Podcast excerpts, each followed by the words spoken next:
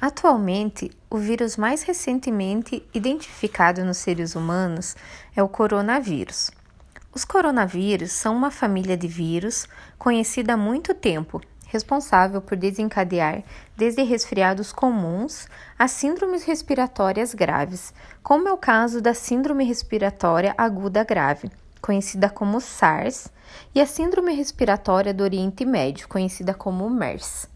A transmissão desses vírus pode ocorrer de uma pessoa para outra por meio do contato próximo com o doente. Recentemente, um novo tipo de coronavírus foi descoberto, o 2019 nCoV, o qual tem causado mortes e também bastante preocupação. Vale salientar que os coronavírus são vírus zoonóticos, ou seja, podem ser transmitidos entre o ser humano e outros animais. Porém, isso não ocorre com todos os coronavírus, sendo conhecidos alguns tipos que circulam apenas entre os animais. Apesar de ter chegado ao conhecimento da população com os últimos casos ao redor do mundo, o coronavírus é um vírus antigo e foi identificado pela primeira vez em 1960.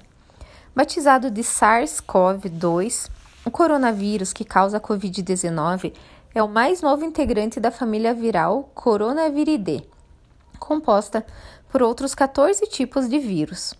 Os coronavírus têm RNA como material genético e apresentam uma forma similar a uma coroa quando observados no microscópio eletrônico. O causador da Covid-19 é o sétimo coronavírus entre os já conhecidos que pode infectar seres humanos. Existem diferentes coronavírus em cães, gatos, porcos, galinhas, bois, cavalos, morcegos e até mesmo baleias beluga. Mas geralmente não há transmissão entre espécies sem que o vírus sofra mutação ou recombinação. Ainda falando sobre as zoonoses, embora o mundo se mostre surpreso com a Covid-19, um relatório do Programa das Nações Unidas para o Meio Ambiente, publicado em 2016, já apontava o surgimento de uma nova doença infecciosa a cada quatro meses, em média.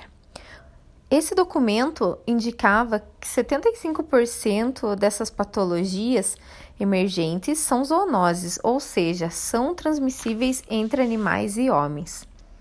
Concluindo então e concordando com o relatório, que aponta o avanço humano sobre o habitat de várias espécies animais. Entre as causas centrais do surgimento dessas doenças está a criação de animais silvestres em casa, e ela é totalmente contraindicada.